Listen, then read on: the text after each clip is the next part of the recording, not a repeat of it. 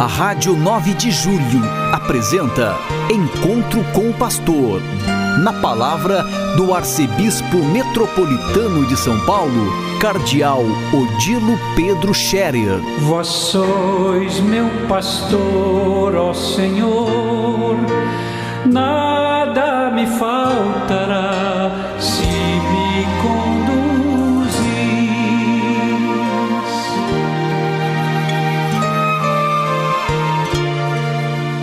Queridos ouvintes da Rádio 9 de Julho, saudação e bênção para todos vocês nesse dia 14 de agosto. Hoje é uma segunda-feira.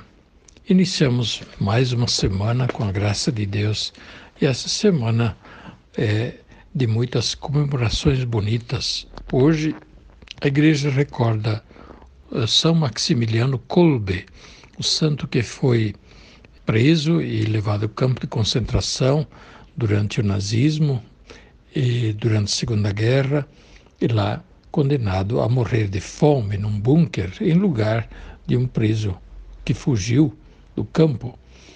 E ele aceitou voluntariamente eh, colocar-se no lugar de um pai que estava sendo condenado à morte e a troca foi aceita.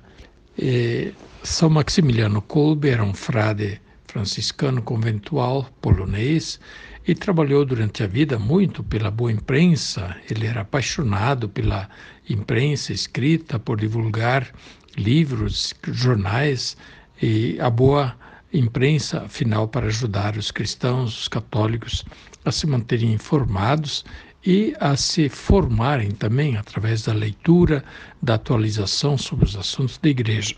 São Maximiliano Kolbe, Marte do século XX, é um símbolo do martírio causado é, pela perseguição racista, é, uma perseguição é, inconcebível, de, de, contrária à dignidade humana, os direitos humanos, e a vontade de exterminar todo um povo, o povo judeu, por conta do nazismo.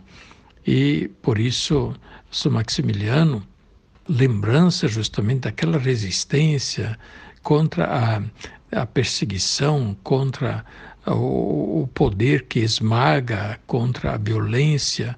Enfim, ele é vítima dessa situação, mas ao mesmo tempo que entregou é, conscientemente a sua vida por amor a um outro que era um pai de família, que tinha filhos e esposa, e lamentava ter de morrer assim. E Padre Kolbe ofereceu a sua vida para entregar-se em lugar daquele preso. E na canonização eh, de Padre Kolbe, que aconteceu em outubro de 1982, eu tive a graça de estar em Roma, na Praça de São Pedro, naquele ano. O Padre Kolbe foi canonizado pelo Papa São João Paulo II e quem estava na Praça de São Pedro assistindo à canonização o próprio Senhor que foi salvo graças ao padre Maximiliano Kolbe, que deu a vida por ele. Estava esse senhor na praça de São Pedro assistindo a canonização de Padre Kolbe. Que graça, que alegria e ao mesmo tempo que emoção. Pois bem, os santos são capazes de grandes gestos e ninguém tem maior amor ao próximo do que aquele que dá vida por aqueles que ama. Assim disse Jesus, assim fez Jesus e assim fez também o padre Maximiliano Kolbe. Amanhã, dia 15, a igreja celebra a Assunção de Nossa Senhora ao céu.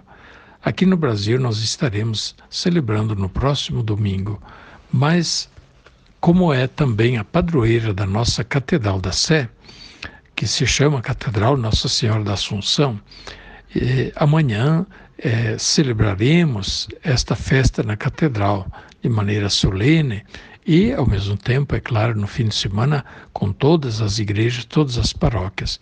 Nossa Senhora elevada ao céu é para nós um sinal de esperança segura, de cumprimento das promessas de Deus para quem é fiel a Deus durante esta vida e faz a sua vontade, assim como Maria fez. E ontem, anteontem, no domingo, melhor ainda, No sábado, nós tivemos um momento muito bonito na Catedral da Sé. Sábado, dia 12, à tarde, tivemos a missa com os coroinhas da nossa arquidiocese. Não vieram todos porque não caberiam todos na catedral, mas vieram muitos e a catedral estava repleta de coroinhas, meninos e meninas, adolescentes. Havia também muitos pais acompanhando os grupos de coroinhas das paróquias. Eu fiquei muito feliz ao ver tantos coroinhas da nossa arquidiocese que foram à catedral. E que coisa bonita! Eles participaram da missa de uma maneira muito bonita e exemplar, sinal de que eles estão aprendendo o que é a missa, aprendendo a rezar, a participar da missa, mesmo quando eles estão nos bancos e não apenas quando eles estão perto do altar.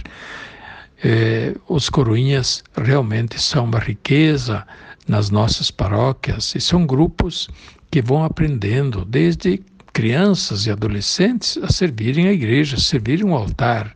É um serviço ao povo, um serviço à comunidade que celebra.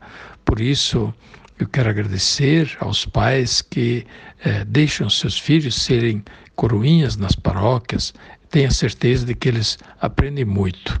Nós estamos atentos, é claro que as crianças e adolescentes na catequese, os que são coroinhas, sejam bem cuidados e tratados bem nas nossas paróquias e que os adultos sempre tenham catequista adulto, tenham acompanhante adulto junto com os coroinhas quando eles participam das atividades na igreja.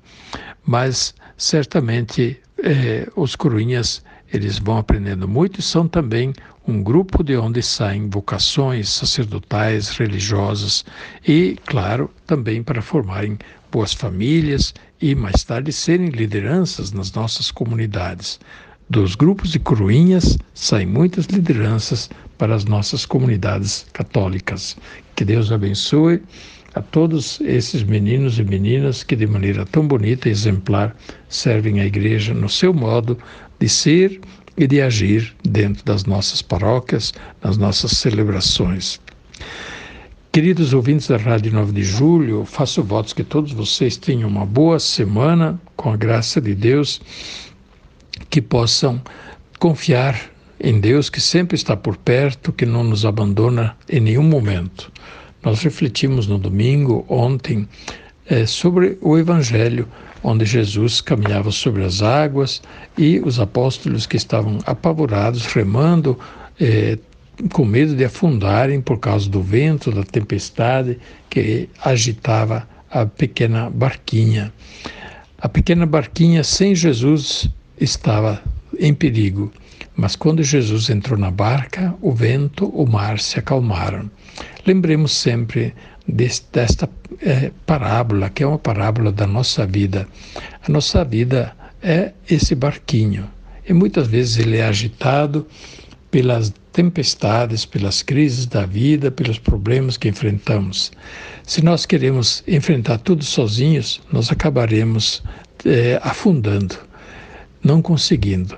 Mas se a gente fizer as coisas com Deus e confiar em Deus, se convidar Jesus a estar conosco em nosso barquinho, nós podemos ter a certeza de que Ele sempre nos estende a mão quando nós estamos em perigo e nós conseguimos sair bem. Que Deus nos ajude a conduzir a nossa vida sempre na presença de Deus e pelos caminhos de Deus, e assim estaremos sempre seguros. A bênção de Deus Todo-Poderoso, Pai, Filho e Espírito Santo, desça sobre vós e permaneça para sempre. Amém.